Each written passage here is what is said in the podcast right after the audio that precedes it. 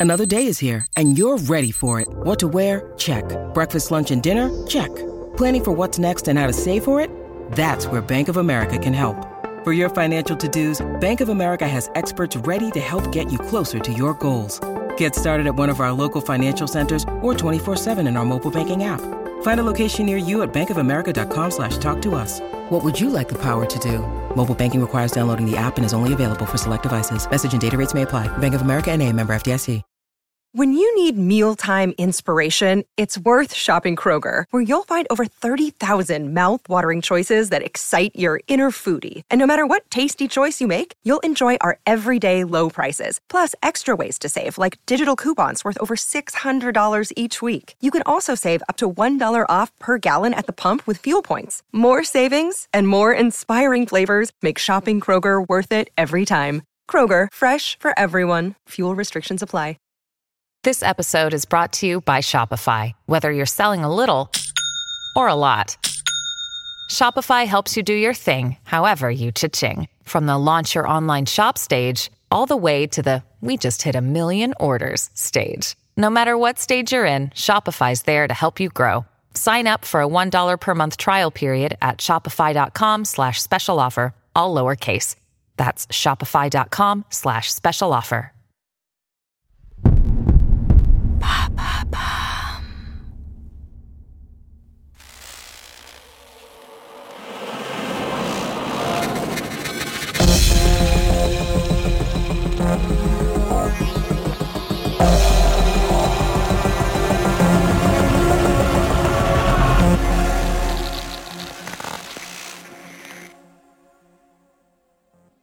Bonjour à tous et à toutes et bienvenue dans cet épisode spécial de Noises. Je suis Pauline Ayoun et je travaille chez Bababam depuis euh, deux ans et demi dans l'équipe éditoriale. Et avec mon équipe et toute l'équipe de production, on a travaillé sur la troisième saison de Noises. Alors Noises, si vous ne le savez pas, ce sont des podcasts de fiction, mais c'est aussi une série de podcasts bonus pour vous faire justement découvrir les coulisses de production de cette fiction. La troisième saison de Noises est sortie en juin 2022 et c'est une première. Mais dans cette saison, il y a deux épisodes qui reviennent sur des faits historiques qui se sont vraiment passés. Ça va donc être le sujet de ce premier épisode bonus, les faits historiques dans la fiction sonore. À cette occasion, on reçoit donc au micro de Noises deux auteurs qui ont contribué à l'écriture de ces épisodes, Vincent Rébois et Christian Brugerolles, et la personne aussi qui a monté ces deux épisodes géniaux, Jean-Gabriel Rassa. Donc avant de commencer, petite présentation. Donc Vincent, t'es l'auteur du Barrage de Malpasset, qui est le premier épisode de cette troisième saison de Noises. Tu es auteur et rédacteur dans la publicité. Tu as également écrit le thriller audio Queens of Snakes, produit par Au revoir Charlie Productions podcast dans lequel on peut entendre les voix de Mathilda May, Manik Bentala ou encore Joe Star. Bienvenue donc Vincent. Merci. Est-ce que tu peux peut-être euh, nous en dire un peu plus sur ton parcours et comment du coup t'es passé de la publicité à euh, l'écriture de fiction? Oui alors euh, je suis pas vraiment passé de l'un à l'autre puisque je continue les deux en même temps, mais j'ai un parcours on va dire d'écriture sur différents formats. J'ai toujours aimé écrire. Et j'ai commencé par euh, écrire des courts-métrages, faire des web-séries. J'ai découvert la fiction audio euh, grâce à Au Charlie, avec qui j'ai fait euh, Queens of Snakes. Et ce qui m'a plu dans ce format, c'est la capacité de créer finalement des choses qu'on ne peut pas forcément faire à l'image, par exemple pour des raisons de, moyens, de, production. Et chacun aussi, en tant qu'auditeur, va pouvoir, avec le son, recréer son propre univers, par exemple, si on, a une scène qui se passe dans une maison, chacun va dessiner dans sa tête la maison de la scène, etc. Donc j'aime beaucoup le, format pour, pour cette raison, puisque on est à mi-chemin entre la littérature et en même temps euh, un côté assez cinématographique, parce qu'on peut avoir par exemple des passages musicaux, on peut avoir euh, du sound design qui va également nous, raconter des choses. Donc je trouve que c'est vraiment un, format très intéressant et aussi très émotionnel parce qu'on est vraiment au plus près de ce que vont nous dire les comédiens. Et je pense d'ailleurs qu'il y a une façon de jouer euh, pour les comédiens dans la fiction audio qui est, qui est assez particulière. C'est différent du théâtre, différent du cinéma. Et, je trouve que c'est extrêmement fort selon euh, les scènes qu'on peut avoir. Voilà. Christian, du coup, toi, tu es l'auteur de La Fosse, qui fait également partie de la dernière saison de Noises. Donc, tu as écrit cet épisode accompagné de Tanguy Bloom et d'Antoine Piombino. Donc, vous avez tous les trois coécrit Projet Orloff pour France Culture dont la saison 2 entre en production à la rentrée, et euh, de deux fictions radio pour France Inter, Nicolas Tesla, Des éclairs plein la tête, et 1939, Cannes édition 0, dans le cadre de l'émission Au fil de l'histoire. Est-ce que tu veux ajouter quelque chose, euh, peut-être sur ton parcours, et, du coup, comment toi aussi t'en es arrivé à l'écriture de, fiction euh, sonore? Avec plaisir. Juste pour préciser, pour Inter, c'était avec mon co-auteur Olivier Magdelaine. Euh, avec euh, Antoine et Tanguy, effectivement, on a écrit ensemble Projet Orloff pour Culture, dont la saison 2 va finalement entrer en production. Et on a d'autres projets euh, sur le feu, sans doute aussi peut-être avec vous à l'avenir. Donc pour revenir à mon parcours, c'est justement par France Inter que j'ai commencé à écrire pour la radio. Donc moi je suis vraiment un auteur uniquement audio pour l'instant. On a commencé donc par deux œuvres de commande pour l'émission dont tu rappelais l'existence, qui s'appelle aujourd'hui Autant n'emporte l'histoire, et c'est vrai que, comme le rappelait Vincent, il y a une grammaire euh, de l'audio, euh, il y a une façon de travailler qui nous a tout de suite plu à mon co-auteur de l'époque et moi-même. Et ensuite, j'ai continué l'aventure avec euh, Antoine et Tanguy pour Culture, là, sur des choses beaucoup plus longues, beaucoup plus ambitieuses. on est sorti des studios, on a fait du tournage en décor réel, de l'enregistrement en décor réel. On a eu aussi des comédiens un peu plus connus comme Pierre Deladonchamp, Lou Delage, euh, voilà, je ne vais pas faire un catalogue à l'après-vert. Mais euh, voilà, c'est cette expérience-là qui a été, je pense, euh, structurante et qui nous a donné envie de continuer pour l'anthologie pardon, Noises. Est-ce que, euh, donc là, tu citais des comédiens, Lou Delage, etc. Toi, Vincent, dans Queens of Snakes, on a aussi entendu des voix assez connues comme euh, Joe Star, etc. Est-ce que vous pensez qu'on en est enfin au moment où euh, la fiction sonore se démocratise à tel point que des acteurs qu'on a l'habitude de voir au cinéma, etc., s'intéressent aussi à la fiction sonore? Est-ce qu'on en est enfin arrivé à, à ce point-là qu'on attendait tous bah, Ça dépend ce qu'on entend par démocratisation. Moi, je pense que en tout cas, l'expérience que j'ai eue sur Queens of Snakes a montré qu'il y avait un public qui était immense pour la fiction audio, parce qu'on voit que la plupart des, auditeurs ont écouté la série jusqu'à la fin. Il y a eu des, centaines de, milliers d'écoutes. Donc, dans ce sens, j'ai l'impression que ça se démocratise, puisqu'effectivement, il y a une audience qui est, très large. Et quant aux comédiens, euh, effectivement, je pense qu'ils ont aussi euh, peut-être euh, la, sensation que quelque chose se passe là, c'est aussi une forme d'expression nouvelle et moi, je continue à penser qu'il y a quand même encore des codes à réinventer pour le jeu ou pour la réalisation. Mais en tout cas, j'espère que oui, que ça se démocratise et qu'on aura des, projets de plus en plus riches avec des comédiens toujours plus talentueux. Voilà. Moi, je suis du même avis que Vincent. Et je crois qu'il y a vraiment, on l'a vu sur le cast de Projet Orloff, mais on le voit sur d'autres projets, que ce soit de France Culture, France Inter, y compris aussi des studios privés des acteurs euh, de théâtre, y compris euh, comédie française, pas que théâtre privé. Il y a des acteurs géniaux dans le théâtre privé, c'est pas mon propos, mais aussi acteurs de cinéma. Voilà, on a eu Anne Alvaro, par exemple, je l'ai pas cité, voilà, qui est une grande comédienne, grande actrice. Et bien sûr, pour l'instant, le secteur audio en France peut pas concurrencer les cachets du cinéma et même parfois même pas du théâtre. Mais ces acteurs, ces comédiens sont attirés parce que c'est une nouvelle façon de travailler, c'est c'est un nouveau challenge. C'est un nouveau challenge. Euh, je me souviens que Pierre Deladonchamp euh, était assez euh, challengé ouais, sur les tournages parce que contrairement à d'autres, bah, il n'avait pas l'habitude. Voilà, donc ça lui a beaucoup plu. Il refera la saison 2. Enfin, il jouera à nouveau dans la saison 2. Donc pour moi, ouais, on est sur quelque chose. Et puis quand on regarde aussi au-delà de l'Atlantique ou même de la Manche, on voit que les marchés sont beaucoup plus développés. Et on a des fictions audio très ambitieuses qui sortent en termes de moyens que de casting et avec de gros investissements aussi dans l'écriture. Donc, euh, je pense qu'on est sur quelque chose euh, voilà, qui, est porteur et qui va se développer. Également, donc autour de cette table, Jean-Gabriel Rassa. Bonjour Jean-Gabriel. Salut. Euh, donc Jean-Gabriel, c'est toi qui as post-produit Noises, accompagné de Célia Brondo, qui a aussi monté plusieurs épisodes de Noises. Bon, moi, je te connais très bien, mais est-ce que du coup, en quelques mots, tu peux te présenter?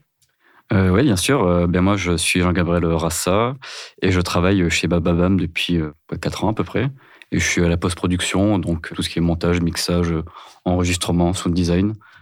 Et donc je travaille, euh, donc, comme tu l'as dit, avec Célia qui a participé aussi au montage, ainsi qu'avec Julien et d'autres personnes en plus. chez, chez nous. Alors, on va parler de ta contribution à Noises un peu plus tard, mais avant, du coup, je m'adresse à Vincent et à Christian. Est-ce que, en quelques mots, sans spoiler, parce que je pense qu'il y a des gens qui n'ont pas encore écouté les épisodes, on les invite à le faire évidemment. Est-ce que chacun, du coup, en quelques mots, vous pouvez nous pitcher vos différents épisodes? Oui, avec plaisir. Alors, euh, l'épisode du barrage de Malpassé euh, nous raconte euh, en fait les, les 20 minutes ou les 15 minutes qui ont précédé en fait l'arrivée de la vague issue de la rupture du barrage de Malpassé sur la ville de Fréjus. Donc pendant ces, minutes, en fait, on se retrouve avec une, famille qui passe une soirée tout à fait banale au mois de décembre. Et, et Dans donc- une ambiance aussi assez rétro, dans entre une ambiance guillemets. assez rétro, puisque ça se passe à la fin des années 50. Et voilà, donc on va suivre une petite fille dans cette soirée qui a l'air banale et qui va se transformer en quelque chose d'absolument dramatique. Christian, du coup, sur la fosse? Bah, sur la fosse, on revient sur la catastrophe euh, de Liévin-Lens le 27 décembre euh, 1974, qui euh, voilà, a, vu malheureusement euh, 42 mineurs euh, ne pas se relever. Et c'est également, comme pour Malpasset, euh, les dernières minutes euh, avant la catastrophe. Et euh, nous, c'est ce qui est intéressant, c'est pas une ambiance rétro, alors peut-être dans le langage, bien sûr, ou quelques références culturelles qu'on glisse ça et là. C'est, et je félicite notre ami pour son travail de, montage et, de post-prod, parce que on a vraiment cette ambiance, je trouve, mais tu y reviendras sans doute, anxiogène, de- de- des boyaux de mine, des machines, etc., et qui traduit aussi la dureté de ces métiers. Et euh, voilà, sans spoiler plus, euh, euh, on a voulu faire un hommage aussi au peuple des mineurs. Et je trouve que, et j'espère que les auditeurs le trouveront aussi, que le travail qu'on a fait tous ensemble restitue bien ça et forme un hommage qui me plaît. Merci à tous les trois pour vos réponses. On se retrouve juste après le message de notre partenaire pour continuer cette discussion.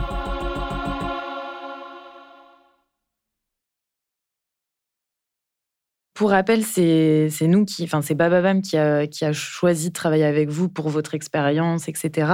Je le rappelle, on vous a donné totalement carte blanche pour ces projets-là. La seule condition, c'était que chaque épisode devait être réalisé comme un plan séquence, donc c'est-à-dire un endroit, un lieu sans ellipse. Christian, Vincent, pourquoi vous avez choisi de raconter ces histoires? Euh, Alors, sur, euh, je pense pas que hum, le, concept du plan séquence soit à l'origine même du choix de cette idée. En tout cas, pour moi, mal passé, c'est une histoire qui m'a toujours euh, euh, vraiment intéressé parce que c'est le contraste entre les 20 minutes qui précèdent l'arrivée de la vague et le moment où le barrage s'est brisé qui m'a toujours paru étonnant, puisqu'il n'y avait pas de système d'alarme pour avertir les gens de la ville. Donc il y avait cette période en fait où le temps était un peu suspendu entre la vie et la mort. Donc ça a été pour moi en fait le point de départ. Ensuite par rapport au plan séquence audio, effectivement c'est extrêmement euh, intéressant pour mal passer parce que finalement on va être enfermé dans un dans une habitation et euh, donc là on est vraiment dans un huis clos. Effectivement on sent bien les différents étages etc. Et à partir du moment où, où l'habitation va être euh, emportée, eh ben on va avoir ce plan séquence qui va d'un seul coup avoir un décor complètement différent, puisqu'on va être euh, en fait emporté en- aussi en tant qu'auditeur à travers euh, la ville, etc., dans, dans les vagues. Donc finalement, ces, ces deux éléments se connectaient bien. Christian? Nous, pour l'anthologie, on nous avait proposé de faire plusieurs pitchs qui étaient tous des faits historiques, en- qui tournaient tous en, en tout cas autour d'un fait historique, euh, parfois plus anecdotique, un accident de sous-marin dans le golfe de Gascogne qui a vraiment lieu dans les années 2010, où euh, on revenait aussi sur un esprit un petit peu syntaxe, euh, aéropostal, euh, Cordillère des Andes. Donc voilà. Et ce qui a plu euh, ici euh, à Bababam, c'est euh, effectivement, euh, et c'était peut-être notre histoire la plus signifiante en termes de contenu, en termes d'hommage, je le disais tout à l'heure.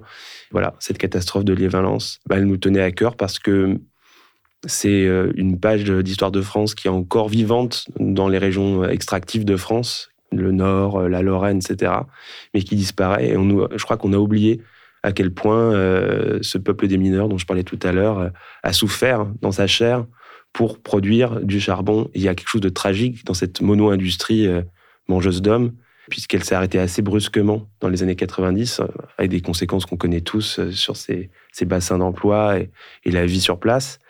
C'était une industrie étatique euh, et on oublie enfin que bah, on continue à consommer du charbon euh, et que sauf que l'extraction elle se fait plus chez nous en France mais ailleurs euh, en Amérique latine, en Asie et on en dépend pour nos produits du quotidien, nos téléphones, etc. Voilà. Donc sans être donneur de leçons, parce que c'est voilà, ça reste d'actualité en tout cas. C'est un thriller. Ouais, on renvoie aussi à, à une actualité qu'on a un peu oblitérée.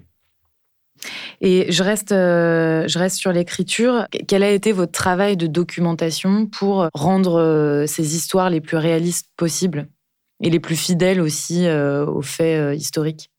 Alors moi, j'ai choisi sur Malpassé de créer une fiction, c'est-à-dire vraiment une histoire totalement inventée. Donc l'histoire de, de, cette famille, de cette petite fille, ça correspond sans doute peut-être à quelqu'un qui existait, mais c'est pas une personne précise.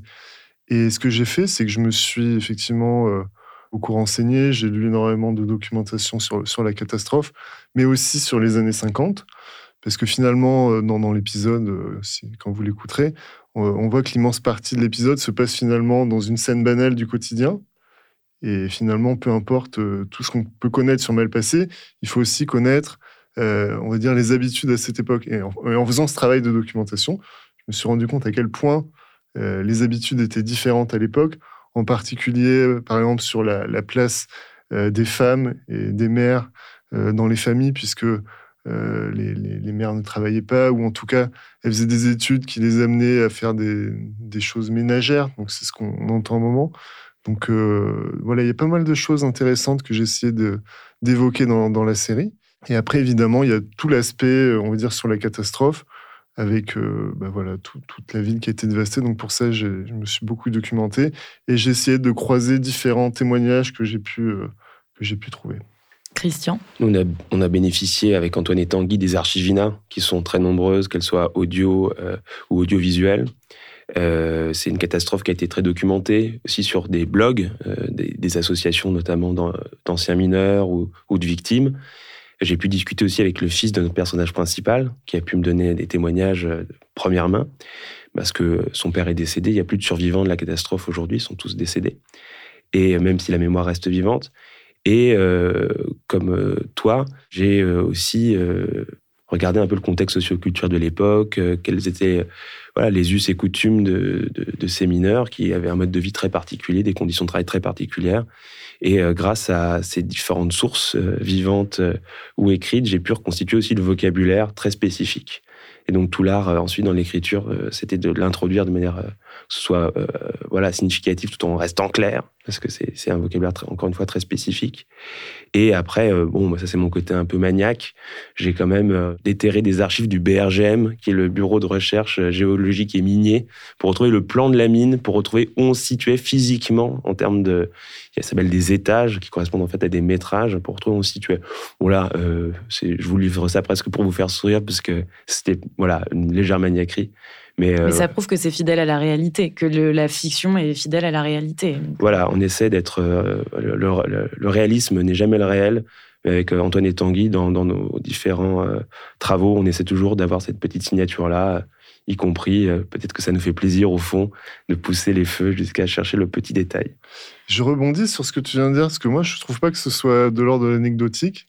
Au contraire, parce qu'en fait, on a besoin, là tu parles d'un plan de la mine. Mm, mm. Moi, quand j'écris, j'ai vraiment besoin de connaître la, forme des décors, c'est-à-dire, euh, je fais des dessins, tu, enfin voilà. Donc mm. finalement, je pense que c'est loin d'être anecdotique, au contraire, et qu'on a vraiment, en tant qu'auteur, besoin de connaître finalement la forme d'un espace, euh, d'autres éléments comme ça qui vont nous permettre d'avoir une forme concrète pour placer nos personnages. Je suis tout à fait d'accord avec toi, c'est important et c'est amusant parce que moi aussi je griffonne parfois, notamment ensuite ça va être utile pour euh, le réal sur, sur, certains projets d'avoir une idée un peu de la spatialisation aussi en termes sonores, tout simplement. Mais c'est vrai que là je parlais de, des plans du BRGM, là ça devient euh, ouais, c'est un peu excessif, mais c'est aussi en faisant ce genre de chemin de traverse, parfois qu'on tombe sur des pépites aussi. On n'a pas prévu que page 3 du plan, il y aurait euh, une information technique, y compris sur les conséquences de la catastrophe, euh, puisque dans, l'histoire de la fosse, mais comme dans l'histoire de Malpassé, il y a aussi euh, toute une, vie ensuite ben, d'un procès, une recherche de la vérité, et on y fait allusion, je crois, dans, chacun de, nos projets. Voilà, et donc ça repose aussi sur une documentation solide, effectivement, tu as raison. Donc toi, Vincent, tu l'as dit, euh, l'élément de fiction dans, cette histoire, c'est au final la vie euh, de la famille qui, euh, on s'en doute, c'est vraiment passé, mais c'est tes personnages qui sont vraiment des éléments de fiction. Christian, dans La Fosse, c'est quoi les éléments de fiction qui ont été ajoutés finalement à, à, l'histoire? Toute l'histoire, tout le, tout ce qu'on, tous les dialogués, tout ce qu'on entend est inventé puisqu'on a évidemment euh, pas ou peu de témoignages sur ce qui a pu se dire à ce moment-là, puisque pour, euh, dans le cadre du procès, qui sont, le long procès qui a suivi la catastrophe, euh, de tous les témoignages qu'on a pu recueillir, dont je parlais tout à l'heure, pour les victimes survivantes, à l'époque, tout ça, c'est l'ordre de l'anecdotique, sinon du privé. Est-ce que j'ai ramené mon sandwich Comment ça va Etc. Donc ça, on l'a évidemment inventé. Néanmoins, on a une idée assez précise de ce qui, du déroulé des faits et euh, certaines phrases sont réelles. C'est pas entièrement fictif. On a glissé des bouts euh, de témoignages de première main, de citations. Euh, voilà. Donc, mais si le contexte est, parfaitement exact, tout, le déroulé des faits qu'on suit nos personnages est reconstitué et, imaginé. Le vrai point commun de ces deux épisodes, c'est vraiment l'univers sonore, parce que quand on les écoute, on est vraiment immergé dans des univers différents, mais en même temps des vrais univers. Toi, du coup, c'est un peu un retour dans le temps, euh, avec un côté aussi catastrophe, euh, Vincent. Pour la fosse, on est euh, à des mètres sous la mine. J'imagine que pour toi, Jean-Gabriel, c'était un vrai challenge aussi de, de monter ces épisodes et du coup de retranscrire ce qu'avaient imaginé du coup les auteurs, ce qu'avaient posé sur papier les auteurs. Oui, tout à fait. Ben, comme tout à l'heure, Christian l'évoquait, moi, dès la lecture du script, je fais un petit peu voilà, mon image, euh, mon, interprétation, on va dire, euh, des scènes, des décors, un peu comment, comment ça va sonner. Et après, ben, j'ai une connexion Internet, donc j'ai Google. Et donc, euh, ben, j'ai tapé un peu Paris mal passé, et puis la catastrophe de la fosse, j'ai oublié le, le 3-3 bis. Voilà. Et ben, je suis tombé sur des articles, et surtout pour la fosse en particulier, puisque pour mal passé, c'est un univers un peu plus ordinaire, là où ça se passe. Enfin, c'est une maison, bon, dans les années 50, donc euh, à l'audio, c'est moins compliqué, on va dire, que dans la fosse. Et donc, ben, pour la fosse, moi, je suis allé donc, ben, sur Google, sur l'INA, je suis tombé sur des archives. Euh, Léonard, qui réalise l'épisode, m'avait aussi envoyé des liens en mode, voilà, ça peut t'aider, etc. Et après, moi, je regarde ça et puis, ben, juste, je me dis, OK, ça, ça a cette couleur-là, ils sont, là, les artères sont comme ça, le plafond est haut comme ça. Je vois un peu les machines qu'ils utilisent. Et après, je me dis, bon, bah, ça, doit, ça sonner comme ça, quoi. Ce truc, c'est du métal. Là, c'est avec du bois, tu vois. Et euh, ainsi de suite. Euh, bah, ça part en prod. Et du coup, tu, tu, me confirmes que tout se passe en post-production, c'est-à-dire ah le sound design, euh, il n'y a pas de captation de, de bruit d'ambiance en studio Il n'y a aucune captation à part bah, les voix des comédiens. Et après, tout est en full post-production. Alors, ça peut arriver qu'effectivement, un son en particulier, alors c'est pas le cas pour les deux épisodes dont on parle, mais qu'on a dû enregistrer un petit, euh, un petit, une petite bistouille là pour faire euh, un son qu'on n'arrivait pas ou qu'on trouvait pas justement, ou un truc trop précis. Mais non, sinon tout est en post-production. Je l'explique, le processus de production d'un épisode, c'est l'écriture, l'enregistrement et le montage. Du coup, on a une troisième personne qui entre dans le process de, production, qui est le réalisateur. Donc, euh, pour La Fosse, c'est Léonard Maton qui a réalisé cet épisode. Et pour euh, Le Barrage de Malpasset, c'est Nathalie Bernas. Autant pour toi, Jean-Gabriel, que pour vous, Vincent et Christian, comment se passe du coup la collaboration entre vous et entre euh, surtout le réalisateur qui, au final, est un peu le lien entre l'écriture et le montage en ce qui nous concerne, pour la fosse, euh, je connaissais pas Léonard personnellement. Je trouve que c'est le frère d'un ami. Donc ça a peut-être aidé à. Le monde est petit. Le monde est petit, exactement. Et puis ça, voilà, ça s'est passé merveilleusement. C'est-à-dire qu'on avait en partage le même euh, euh, esprit, c'est-à-dire la même sensibilité pour le texte, pour l'histoire, pour les faits. Donc, bah, tout naturellement, il a été extraordinaire, je trouve, dans son casting et dans sa direction d'acteur. Euh, parce que je crois qu'il a su restituer euh, voilà, cette tessiture, cette euh, sensibilité. Donc il n'y a vraiment eu aucun problème. Ça s'est passé, c'est pas toujours comme ça, hein. ça s'est passé hyper naturellement, hyper bien. Vous étiez sur la même longueur d'onde 100%. Puis avec Jean-Gabriel, voilà, c'était un super trio, puisqu'il en parlait à l'instant, tout le, tout le sound design, toute la post-prod. j'ai, comme toi, poncé beaucoup d'archives et j'ai vraiment retrouvé les sonorités que, que j'ai appris à, à entendre. Quoi. Je me suis fait l'oreille sur ces, chose que je ne connais pas. J'ai mis les pieds dans un boyau de mine, mais j'ai trouvé que c'était voilà un, vrai euh, bon trio. Euh, et dans le processus euh, que vous avez mis en place ici à Bababam, je trouvais que ça, on est sur de l'efficacité et en même temps du, respect du travail des uns et des autres pour voilà de la qualité donc. Et Vincent? Moi, je dirais que le rôle du réalisateur, c'est de faire en sorte que les dialogues euh, sonnent justes. Donc, c'est aussi un travail d'écriture, forcément. Donc, on a déjà une étape de lecture où on va relire euh, tout le script avec les comédiens, éventuellement changer quelques passages si besoin. Et ensuite, au moment de l'enregistrement, euh, vraiment, le challenge, ça va être de transformer cette fiction audio en, on va dire, en, un moment de vie. On va se sentir avec les personnages plutôt qu'être dans un livre audio où on va sentir vraiment le texte qui est lu. Donc ça, c'est vraiment pour moi le principal apport du réalisateur, en l'occurrence le travail qu'a fait Nathalie, qui était, qui était vraiment euh, très très bon, en particulier avec une comédienne qui était très jeune, donc qui était notre personnage principal, parce qu'il me semble qu'elle avait 11 ans. Donc pour elle, ça a été euh, ouais, vraiment euh, pas facile, parce qu'il y a des moments très physiques dans, dans l'épisode, donc euh, là, Nathalie, du coup. Et on est dans un studio, euh, un petit studio. donc euh, voilà, donc c'est vrai qu'il y a le côté sur le moment où on est dans un petit studio face à un micro et ce qu'on veut raconter qui est diamétralement opposé. Donc il, va, il y a vraiment un travail de projection qu'on doit faire avec les comédiens et c'est ce qu'a fait Nathalie pour vraiment euh, nous, plonger dans un, dans un endroit qui n'est pas ce studio. Et euh, alors justement, euh, pendant que tout se passe dans le studio, toi Jean-Gabriel, tu es dans ta cabine, dans la régie. Exact. À ce moment-là, quand tu enregistres, à quoi tu penses? Est-ce que tu anticipes justement la post-production? Est-ce que tu as un rôle en particulier pendant, pendant l'enregistrement Tout à l'heure, on parlait des réalisateurs. Et moi, je travaille avec eux, enfin, j'interviens avec eux pendant l'enregistrement et après, pendant le dérush. C'est-à-dire que pendant l'enregistrement, on fait une prise et on se rend compte qu'en fait, au final, euh, ça marche pas forcément. Enfin, cette phrase-là est pas forcément bien, donc on, s'en parle avec Léonard et Nathalie. On dit, OK, bon, on, la tourne différemment pour qu'à l'audio, ça, ça rende mieux. Et, c'est, et après, on, on, a fait le, on a fini l'enregistrement, on passe euh, en dérush. Et là, on va choisir les, les bonnes prises, celles qui marchent mieux. Souvent, comme on enregistre euh, les scènes, on va dire 3-4 fois, on va dire. Donc, on a, je sais pas, une centaine de prises et puis on choisit lesquelles on prend. Et, et après, au moment de l'enregistrement, bah, pareil, euh, comme j'ai déjà, déjà, lu le script, j'ai déjà un peu une idée en tête de comment ça sonne, ainsi que les réalisateurs. Et pendant l'enregistrement, bah, on, voilà, on fait un peu au fur et à mesure, euh, voir ce qui marche, ce qui marche pas, et puis. Euh, hmm. Moi, je dirais, il y a une citation que je trouve très intéressante de, du, du, cinéaste Bresson, qui disait à propos du cinéma qu'en fait, il y a trois naissances dans un film. La première naissance qui est au moment du script, la deuxième qui est au moment du tournage et la troisième qui est au moment du montage. Et je pense que c'est exactement pareil pour la fiction audio. C'est-à-dire qu'on a en tête une première version quand on l'écrit. Au moment de la tournée, finalement, on se rend compte bah, que c'est peut-être assez différent de ce qu'on imagine au départ. Et ensuite, au moment de faire le montage, là, on va à nouveau redécouvrir en fait euh, cette histoire qu'on avait en tête parce qu'il y a peut-être des choses qu'on a enregistrées qui, qui ne sont plus utiles, d'autres qui étaient peut-être tout à fait accessoires, qui deviennent en fait très fortes. Et je pense qu'il ne faut pas hésiter, du coup, à chacune de ces étapes, à remettre en question le script pour euh, suivre, en fait, la vie un peu de, de cette histoire qui va évoluer tout au long du, du ouais, Je suis d'accord avec toi.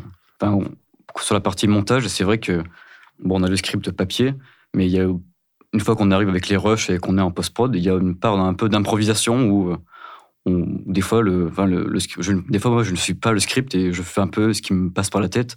Bon, vous écouterez les épisodes, évidemment, mais voilà, dans les deux épisodes, euh, il y a des trucs un peu euh, qui sont pas forcément écrites, qui sont abstraites et que euh, c'est juste de l'improvisation. Que après, bon, si ça plaît, ça plaît pas, je sais à voir avec les réalisateurs, mais voilà.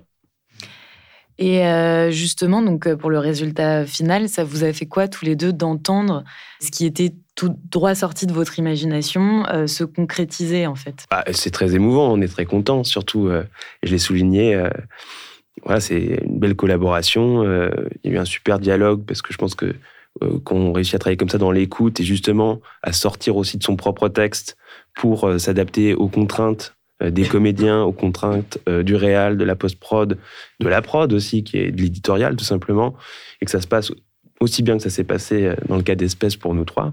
Bah voilà, c'est parfait. Donc beaucoup de plaisir à l'écoute. J'espère que les auditeurs passeront également un bon moment, vont passer un bon moment. Et euh, moi, j'ai, voilà, sans vouloir euh, tresser des lauriers, euh, mal passé, j'ai adoré aussi. En fait, le moment où on écoute, c'est finalement pour ça qu'on écrit. Quoi. C'est vraiment le moment le plus fort. C'est ce moment où on va découvrir ce qu'on avait en tête qui devient concret. Donc je dirais que c'est vraiment un moment de, de, joie ultime quoi, en tant qu'auteur quand on découvre ça. Alors après, il peut y avoir malgré tout quand même des ajustements à faire, puisque forcément, c'est pas c'est pas d'un coup de baguette magique, c'est parfait. Donc je pense qu'il y a quand même, au moment des premières versions, un travail d'ajustement qui existe toujours, mais c'est normal. Donc la première écoute n'est pas forcément l'écoute la plus euh, stupéfiante, mais petit à petit, en fait, on arrive à quelque chose qui devient absolument euh, voilà, parfait, raccord avec ce qu'on imagine. Et là, c'est ouais, vraiment super. Merci à tous les trois pour vos réponses. On se retrouve juste après le message de notre partenaire pour continuer cette discussion.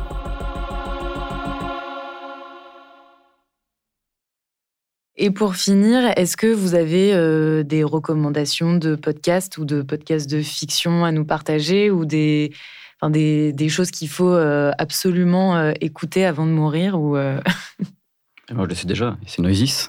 Évidemment. des sources d'inspiration, euh, justement Alors. Euh... Désolée, je vous avais pas Non, pas du tout, mais alors, en fait, moi, j'ai. Moi, j'ai plein de références à partager. moi, j'ai, Projet Orlov. j'ai une référence, mais c'est pas forcément euh, de la fiction. En ce moment, moi, j'écoute des, des cours de philo, en fait. Et euh, en particulier, alors il y a bah, l'ancien ministre de l'Éducation, Jean-Luc Ferry, qui a fait en particulier un, un, un, cours sur Kant. Et moi, donc, j'ai fait des études littéraires, j'ai fait Hippocane et j'ai un vague souvenir de, de, Kant. Et en tout cas, euh, en écoutant ça en audio, ben, ça m'a vraiment éclairé sur pas mal de choses. Donc voilà, j'écoute ça en ce moment. Entre Luc Ferry d'un côté, euh, le peuple des mineurs de l'autre, je pense qu'on a compris qu'il y a un auteur de gauche et un auteur de droite autour de la table. C'est pas ce que je voulais dire justement, mais bon, en tout cas. je, te taquine. Oui, oui, mais c'est une bonne blague. Jean-Gabriel, euh, Moi, bah, étonnamment, moi, j'écoute pas trop de fiction audio. Mais je vous recommande évidemment celles qu'on a déjà produites, euh, donc euh, Silencio et Passage à l'acte, qui sont des masterclass. C'est bien tes corpos. Oui, je sais. Et Christian? Euh, moi, je suis passé à, côté d'un train euh, qui est parti en 2012 que je viens de découvrir. C'est un podcast américain euh, qui s'appelle Welcome to Night Vale. Je pense qu'il faut espacer les écoutes parce qu'il y a un côté itératif, mais c'est une espèce de comment dire, de dédicace à l'univers de Twin Peaks, un peu à ces univers surréalistes, gothiques. Donc, c'est l'histoire d'une petite ville américaine où tous les complots imaginaires deviennent réels et on entend euh, le speaker d'une radio locale euh, communautaire euh, qui explique ne faites pas attention aux hélicoptères noirs qui survolent la ville en ce moment ou nous venons d'inaugurer un, nouveau parc pour chiens n'y allez surtout pas. Voilà avec les questions d'un mystérieux conseil municipal qu'on ne voit jamais de la police secrète et c'est un peu, c'est assez baroque. Ça m'a bien plu cette découverte. Donc voilà. et je crois qu'il y a une communauté d'auditeurs français qui l'a traduite. Et ils ont enregistré un son d'épisode en français adapté. Donc euh, à, écouter, vous retrouvez ça sur les internets. Et euh, je parle comme un vieux. Et euh, par ailleurs, voilà, aussi un peu corpo pour le service public. France Culture a sorti énormément de choses au-delà de Projet Love qui sont super. Et c'est mal passé qui me fait penser. Je crois que ça s'appelle Les Disparus de Bavourlan une fiction autour d'un voilà, ça tourne autour d'un barrage aussi, sauf que cette fois-ci c'est pas une rupture de barrage mais une baisse de niveau d'eau qui fait réapparaître un village englouti. On va retrouver deux squelettes enlacés et pom pom pom. Et c'est une histoire vraie ou? C'est une fiction. C'est une fiction. Une fiction mais euh, librement inspirée. Euh, de faits réels? de faits réels. Il y, a, il y a, eu des histoires, oui, de, de, de disparitions, euh, et euh, de baisse de niveau d'eau dans, dans, les barrages. Ça a inspiré beaucoup d'autres fictions. Euh, je pense au Revenant sur euh, Canal à l'époque, qui partait aussi de ce point de départ-là. Et puis même, on, le voit là, que ce soit en Italie ou en France, il y a avec les grandes chaleurs des, baisses de niveau d'eau. Et c'est vrai que, je, ne sais pas ce que tu en penses, Vincent, mais moi je vois ça, le, clocher commence à dépasser, c'est hyper inspirant. Tu mmh. tous les mystères. Voilà, Eros, Thanatos, la ville morte qui revient. Donc je conseille ça. Et de manière générale, vous trouvez, euh, je vais pas faire, euh, je vais rester corpo, énormément de contenu audio. Ça, on, on disait tout à l'heure, ça se développe beaucoup, que ce soit dans le secteur public, dans le secteur privé, même euh, au niveau associatif, fiction, non fiction. Donc, ouvrez grand les oreilles. Et autour de moi, je vois de plus en plus de gens qui, brusquement, au travers, ça peut être avec Bababam, avec d'autres, vont tomber sur un contenu. Ils vont adorer, s'ils tombent bien et euh, un contenu en amène un autre, et ensuite ça devient, euh, au même titre qu'on se met à écouter euh, de la musique classique ou qu'on se met à aller regarder de l'opéra ou qu'on se met à bouquiner des essais, bah, il, y a un début à tout. Donc je conseille vraiment aux auditeurs de, se, de se faire l'oreille et de pas hésiter aussi à prendre un temps réservé parce qu'il y a des fictions qui s'écoutent très bien en faisant la vaisselle, du repassage ou même un footing, et d'autres, il faut, faut, mettre ses fesses sur son canapé, mettre un bon casque et, fermer les yeux. Voilà, il ne faut pas hésiter. Christian, du coup, tu le disais, il y a la saison 2 de Projet Orlov qui est en production. Euh, est-ce que tu as d'autres projets à venir, que ce soit du podcast ou autre? Oui, avec euh, Basile Adair, qui se trouve être un ancien vice-bâtonnier de Paris, mais qui est aussi auteur de, pièces de théâtre. Lui, on a co-écrit, enfin, surtout lui l'auteur principal, mais je l'ai aidé à porter une pièce euh, sur l'affaire Patrick Henry, qui est un peu le procès de la peine de mort, qu'on a vendu euh, à France Culture. J'espère que ça va partir en production à l'automne. Il s'agirait de la jouer d'abord sur scène à, l'espace Cardin du, théâtre de la ville et d'en faire un enregistrement qu'on remontera ensuite pour en faire une pièce radiophonique Là, on est vraiment dans les années 30, mais c'est ça, c'est une pièce radiophonique. Donc, ça, donc un, enregistrement en public. C'est ça, avec du public. Vous serez tous invités. et euh, donc ça, c'est un projet qu'on a sur le, sur le feu. Et sinon, avec mes, mes co-auteurs, euh, bon, là, on sort à peine de la saison 2, euh, comme je vous le disais, de, comme tu le rappelais, de, de, Projet Orloff. Et on a d'autres envies, voilà, je, autant audio qu'audiovisuel. Voilà, il va se passer beaucoup d'actualités. Je, fais des allusions sans dévoiler. 2024, les élections européennes, qu'est-ce que ça nous inspire? L'Europe, ce continent qui a euh, fait déjà couler beaucoup d'encre, y compris en fiction. Je pense qu'il y a des choses à faire et à refaire. Et puis, par ailleurs, on a une actualité chargée géopolitique. Donc, ça donne aussi un peu envie de regarder vers, vers nos armées hein, et de voir un peu ce qu'elles ont à nous dire euh, et comment on peut les raconter aussi, au-delà du, du travail qu'elles peuvent faire déjà cette armée avec la Red Team, qui est un collectif de scénaristes euh, qui imaginent des, fictions géopolitiques dingues. Je trouve ça très inspirant. Et Vincent, du coup, quelles sont tes actualités? Alors, mes actualités, moi, je suis en, on va dire, en développement, écriture de, différents projets. Et je travaille en parallèle sur euh, donc, des histoires assez ambitieuses, feuilletonnantes, en plusieurs épisodes, un peu sur le, le modèle de, de, Queens of Snakes. Donc, euh, en l'occurrence, un, projet, une dystopie voilà, que, ce que je suis en train de développer, donc je, en pleine écriture. Et en parallèle de ça, euh, je développe un projet unitaire qui est plus, on va dire, euh, une voix qui nous raconte une histoire. Euh, chaque histoire sera très différente, avec un point commun qui sera une fin, une chute assez, assez noire, et c'est sur le modèle des, nouvelles de Maupassant. Donc ce serait des petites histoires assez ironiques, assez cruelles, qui sont toujours focalisées sur un personnage mais dans un univers très contemporain, donc qui est le monde d'aujourd'hui. On va suivre différents personnages euh, comme ça. Merci à tous et à tous d'avoir écouté cet épisode. N'hésitez pas à aller découvrir ces deux épisodes dont on a parlé de Noises sur toutes les plateformes d'écoute. Donc Le barrage de Malpasset qui a été écrit par Vincent Réboire, réalisé par Nathalie Bernas et monté par Jean-Gabriel Rassa. Et La Fosse, écrit par Christian Brugerolles, Tanguy Blum et Antoine Piombino, réalisé par Léonard Maton et monté également par Jean-Gabriel Rassa. Deux épisodes produits par Bababam. On se retrouve très vite pour un prochain épisode dans lequel on parlera de la dystopie dans la fiction sonore avec Mehdi Bayad et Nathalie Bernas. Merci à Laura Barbaret d'avoir préparé cet épisode et merci à vous pour votre écoute. Merci. Ciao, merci, à bientôt.